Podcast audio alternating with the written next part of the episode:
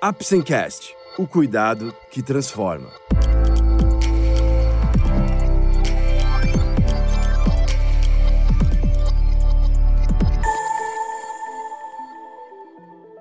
Hoje vamos falar sobre náuseas e vômitos. Você vai descobrir mais sobre essas reações do nosso corpo, o porquê elas ocorrem e quais os tratamentos. Vamos lá? O Apsencast é um oferecimento da Apsen Farmacêutica. Através desse podcast, vamos levar para você conhecimento e informações de qualidade sobre temas relevantes na área da saúde, de uma forma leve e acessível, porque para nós da Apsen, cuidado também é instruir. Náuseas e vômitos são queixas comuns a várias doenças gastrointestinais e de outros órgãos. Náusea vem do grego nautia, que significa mareado e representa uma série de queixas de mal-estar, como suor, palidez, salivação excessiva, alterações da frequência cardíaca e sensação de desfalecimento que normalmente precedem os vômitos. Vômitos vem do latim vomere, que significa expurgar e podem ser definidos como um reflexo secundário do cérebro.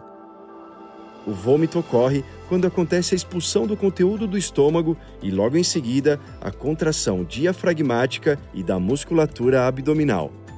Normalmente, os vômitos de origem que não sejam cerebral são precedidos de náuseas e queixas como sudorese, queda de pressão e mal-estar geral falamos de náuseas e vômitos agudos quando sua duração não ultrapassa 7 dias e crônicos quando se estendem por mais de 14 dias.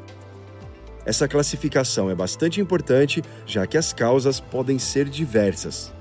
Enquanto os quadros agudos, mais relacionados com infecções virais e uso de determinados medicamentos, os quadros mais crônicos tendem a ter diagnósticos diferenciais muito variados.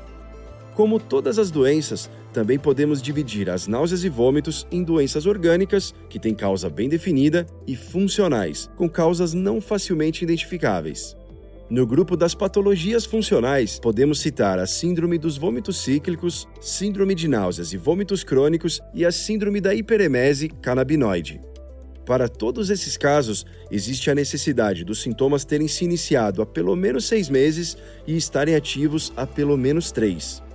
Um grupo especial são as grávidas, onde 50 a 75% apresentam náuseas e vômitos, especialmente no primeiro trimestre da gestação.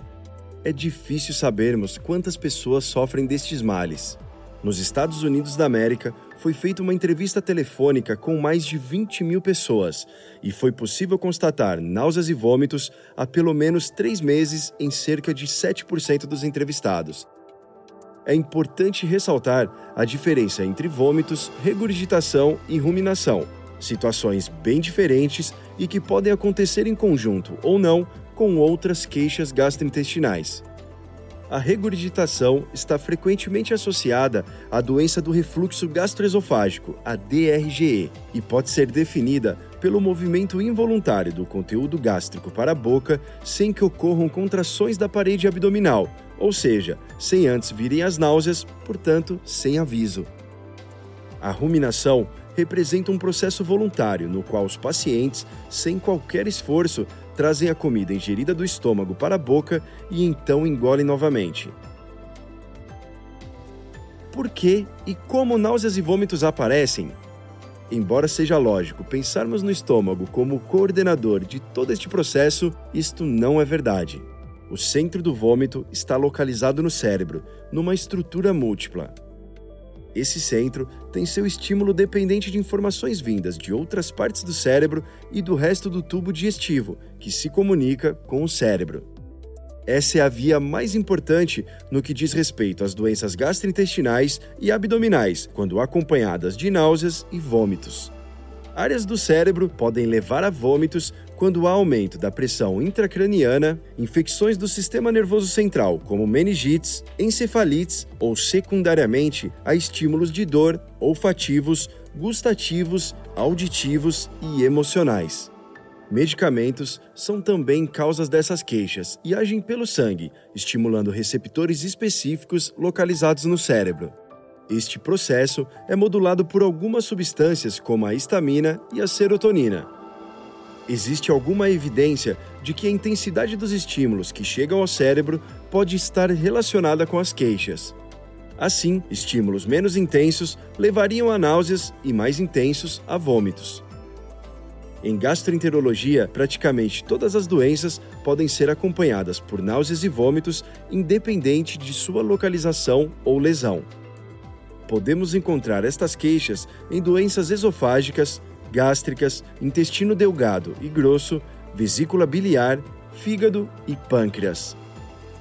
Dependendo da causa, temos vômitos de duração limitada ou crônicos, relacionados ou não com a alimentação, relacionados ou não com o uso de vários medicamentos e ainda de vários tipos, com sangue, com bile, com ou sem restos alimentares, com fezes ou aquosos.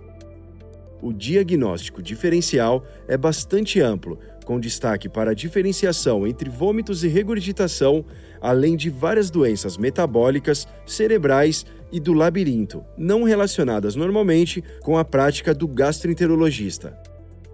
Devemos ter cuidado especial com a gravidez, situação frequentemente acompanhada de náuseas e vômitos e que tem seu tratamento bastante limitado por eventuais efeitos adversos dos vários antieméticos disponíveis no que diz respeito a malformações fetais e interferência no curso da gestação.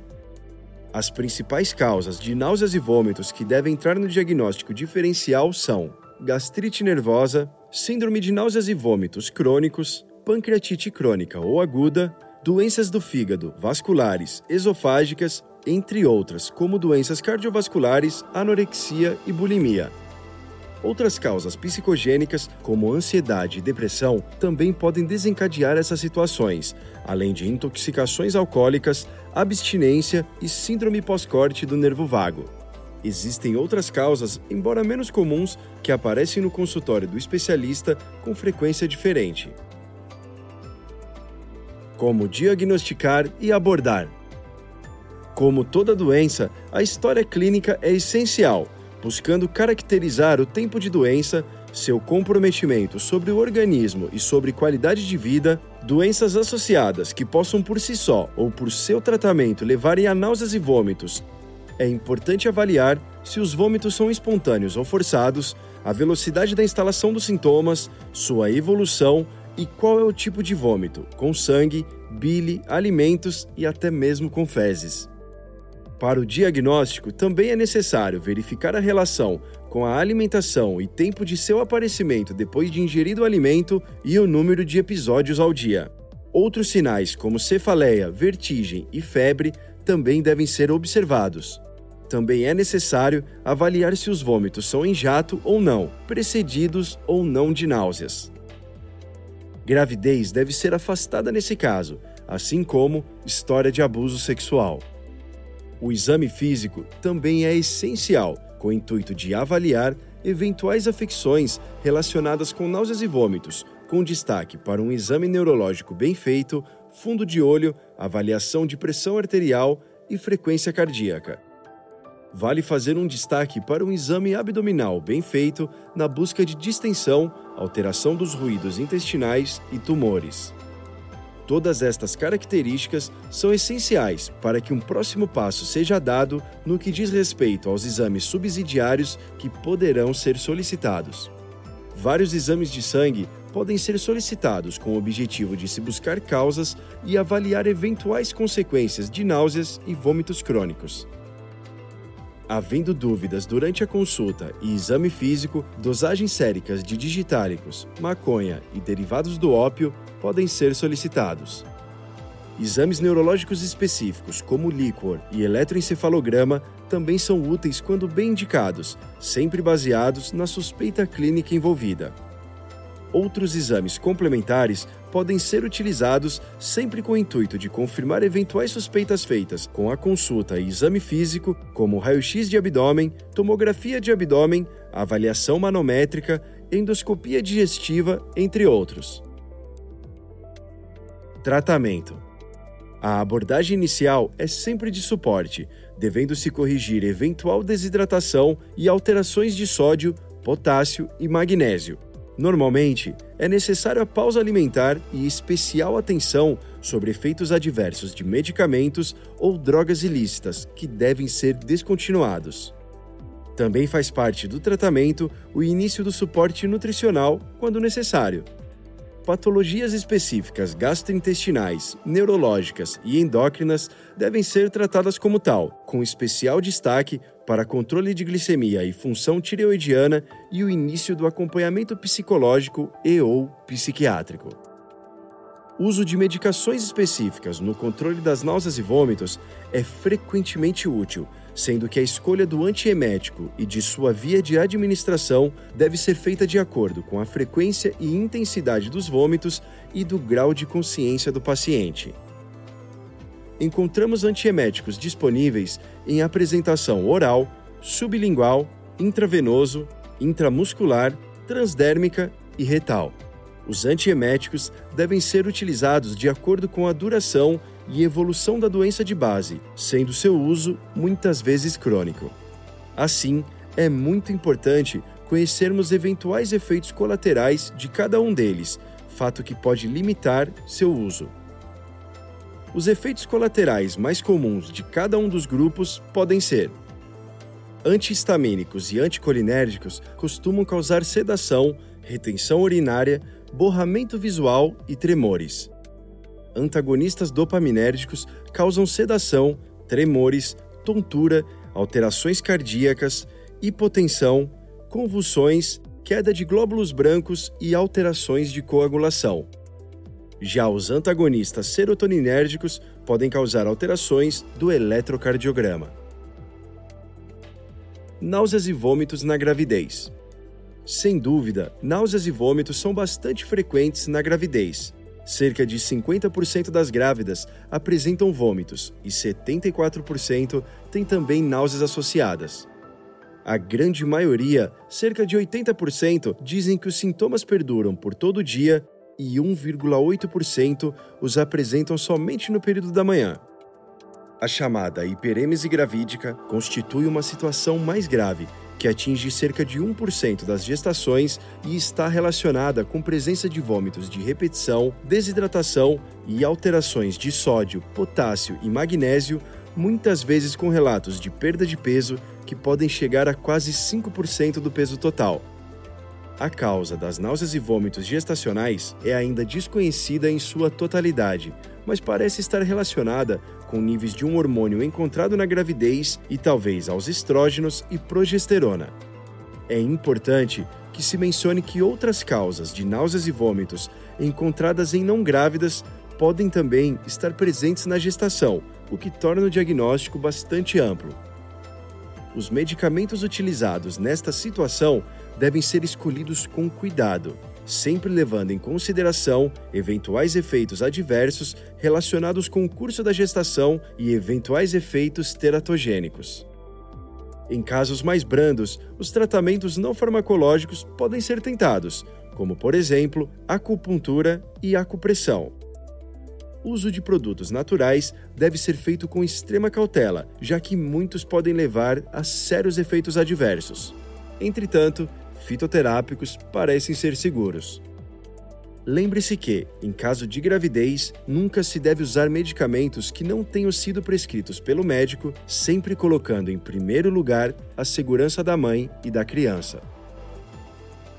Podemos concluir que náuseas e vômitos são sintomas e sinais bastante comuns em todas as áreas médicas, especialmente na prática do gastroenterologista. Temos várias opções de tratamento com diferentes mecanismos de ação e efeitos adversos.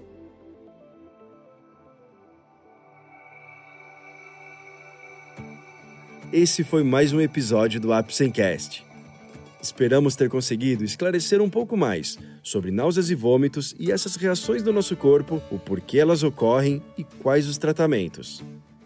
Lembre-se, para um diagnóstico e tratamento corretos, é essencial procurar um profissional de saúde. Obrigado por ouvir o Apsencast e até o próximo episódio. Este é um podcast feito pela Apsen em parceria com o Dr. Ricardo Correia Barbucci, médico assistente, doutor do Departamento de Gastroenterologia do Hospital das Clínicas da Faculdade de Medicina da USP. Apsen Farmacêutica. O cuidado que transforma.